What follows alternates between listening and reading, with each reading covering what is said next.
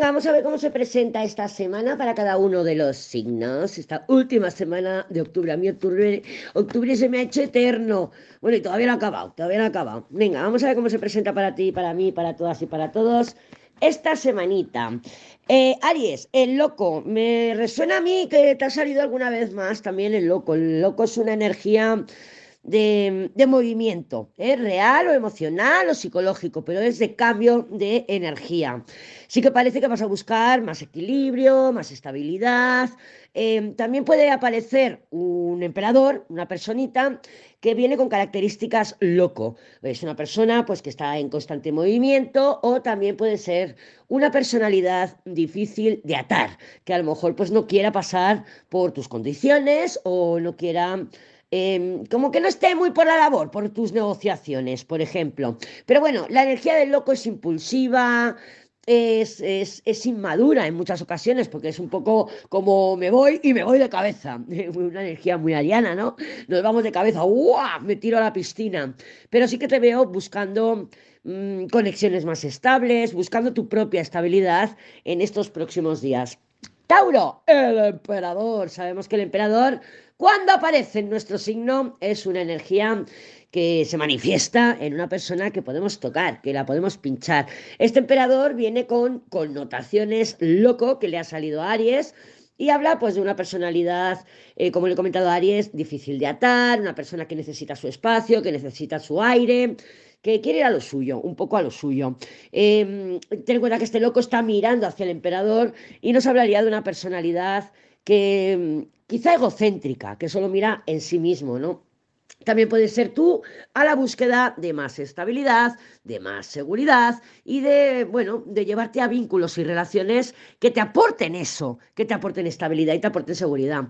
No te extrañe que aparezca una situación o una personita algo del pasado, porque Géminis tiene el carro, algo del pasado que, bueno, pues para que le prestes atención en estos momentos y que, y que tal vez tenga que ver con tu estabilidad.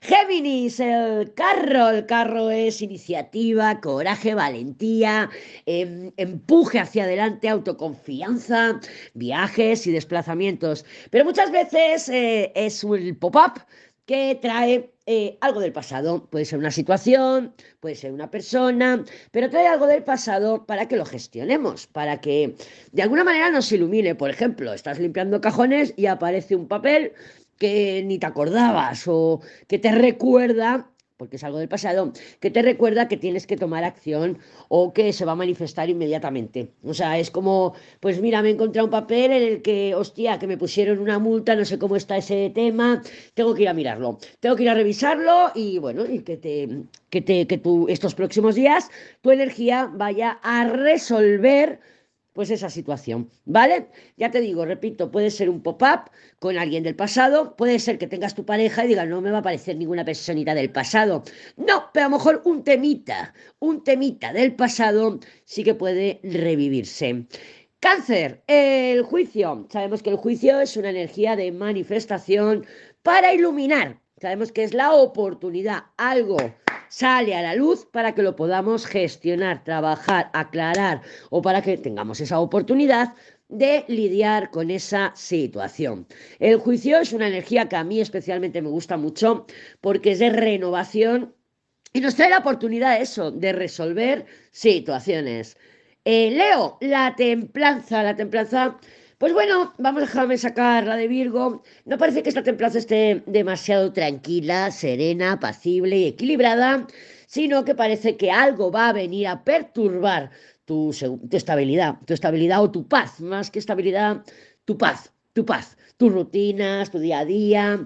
¿Por qué? Porque la templanza tiene esa energía, esas connotaciones de rutina, ¿no? De algo que se repite y se repite, pero de una manera consciente y, entre comillas, controlada. Por eso se puede adjudicar significados tipo rutina, estabilidad. Entonces yo creo que algo va a venir a no a encordiarte ni a sacarte de ni a ponerte nerviosa o nervioso. No, no, no, no, simplemente algo aparece una situación o una personita, una notificación, lo que sea, eh, aparece pues para que lo gestiones, pero sí que puede perturbar un poquito tu paz, ¿vale? Puede perturbarla un poquito. También no te extrañe que sean eh, viajes y desplazamientos, ¿vale? Porque la templaza también rige el movimiento físico. Eh, si has estado encontrándote mal, si has estado en una situación pues de dolores físicos o algo así, eh, o sea, algo de somatización en tu cuerpo, la templanza te dice o nos habla de sanación. Virgo, la rueda de la fortuna. Buah, cambios, movimientos, giros de los acontecimientos y bolas curvas. Sabemos que la rueda de la fortuna eh, arranca, pone en marcha una situación, es una apertura, son posibilidades que nos trae la vida para mm, movernos de lugar, para movernos y para poder avanzar. La veo muy bien aspectada, así que yo le echaría un ojito a Pistis.